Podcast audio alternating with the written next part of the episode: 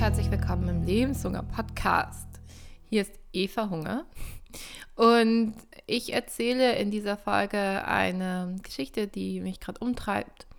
Ähm, was heißt Geschichte? Es ist eine, eine wahre Geschichte aus meinem Leben, das mich gerade beschäftigt. Und ähm, vielleicht ist die Folge auch schön für dich, wenn du ähm, entweder so eine Wahrheit eigentlich schon weißt und dir selber noch so ein bisschen eine Lüge erzählst und das schon so ein bisschen ahnst.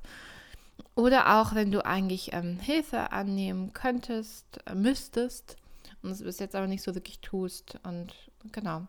Ich wollte einfach mal von mir erzählen. ähm, du bist auf jeden Fall nicht allein, wenn du das kennst. Ähm, ich will oder habe den Gedanken irgendwie seit einem Jahr, vielleicht sogar auch schon länger, dass es ähm, möglich wäre, dass ich einen Behindertenausweis beantrage. Und ich drücke mich da so richtig vor. Ähm, letztes Jahr habe ich schon mal so einen Termin bei einem Amt ausgemacht und habe mich da beraten lassen. Das war übers Telefon tatsächlich. Ähm, und habe so Unterlagen zugeschickt bekommen. Und die liegen immer noch ungeöffnet auf meinem Haufen. Also mein Haufen ist der Ort, wo ich alles hintue, mm, was ich noch so bearbeite oder weghefte oder sonst irgendwas. Und es liegt ungeöffnet auf meinem Haufen. Und ähm, ich wollte darüber sprechen, weil ich das total spannend finde, weil wenn ich jetzt mal so ganz, ähm, also ganz einfach sachlich darauf gucke, ist es ja einfach nur, ähm, ich kann bestimmte Sachen nicht mehr und jetzt beantrage ich einen Ausweis, der macht, dass es mir leichter fällt, andere Dinge irgendwie zu tun oder es gibt mir irgendwie es ist halt ein Nachteilsausgleich und den ähm, beantrage ich gerade noch nicht. Obwohl ich glaube und also meine Ahnung ist ziemlich ähm, eindeutig, dass ich das ähm, bekommen könnte oder ne, dass mir das zusteht. Ähm, und ich glaube, so die, die erste Frage, die mich da echt so, so mit, mittreibt, ist so dieses, ab wann ist man eigentlich behindert genug, um diesen Antrag zu machen. Ähm, dass ich selber sogar merke, dass mich ich das Wort Behinderung oder behindert noch überhaupt nicht ähm, als neutral schätze, sondern immer noch irgendwie als negativ. Und ähm, ja, das ist meine Erfahrung, wie es so gerade ist. Und ich weiß, dass es nicht ähm, korrekt ist und ich ähm, ich weiß, dass es so auf gesellschaftlicher Ebene, dass da viel passieren muss, aber trotzdem spüre ich so die Auswirkungen ähm, in mir, in mir als Individuum, als Person. Ähm, weswegen ich das einfach gut finde, darüber nachzudenken. Ich habe auch mit dem Begriff des Ableismus, ähm, den öfter in letzter Zeit immer wieder ähm, nachgelesen und versucht es immer mehr zu verstehen, was da eigentlich passiert Ableismus bedeutet, dass man davon ausgeht, also es kommt von dem englischen Wort to be able, to do something, also in der Lage sein oder fähig sein, etwas zu tun.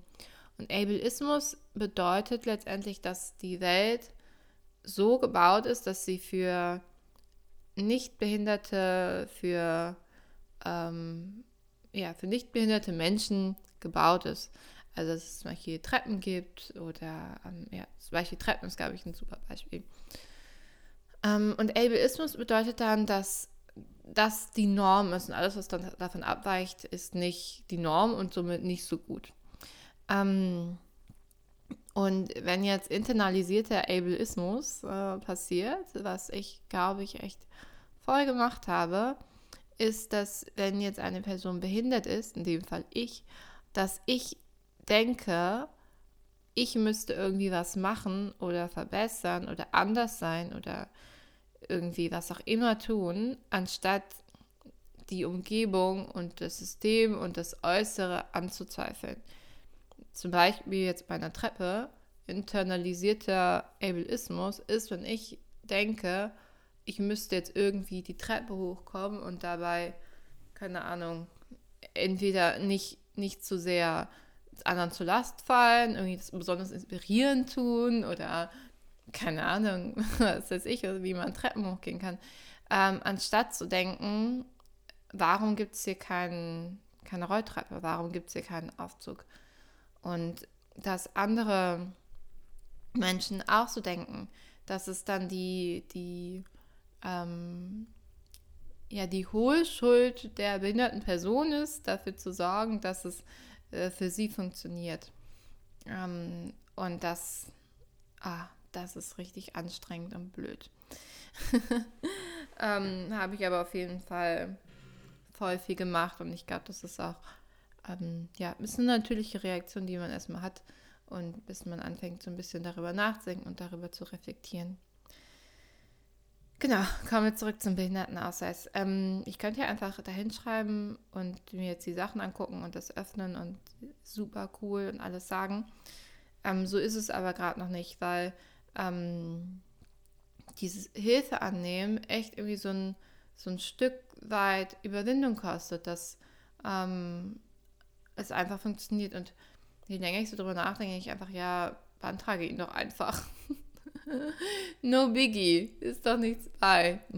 Ähm, und ich werde das auch bestimmt jetzt in der nächsten Zeit tun, wenn ich gerade schon darüber spreche und das einmal so ähm, in Podcast-Form aufarbeite. Mm. Was ich mir jetzt raten würde, und wenn ich jetzt so ganz liebevoll auf mich schauen würde, dann würde ich einfach ähm, mir selber raten. Ne? Vielleicht sind das auch Worte, die, die dir gut, gut tun, die für dich gut sind. Ich würde sagen, ähm, es ist okay, Sachen nicht mehr zu können, die du mal konntest.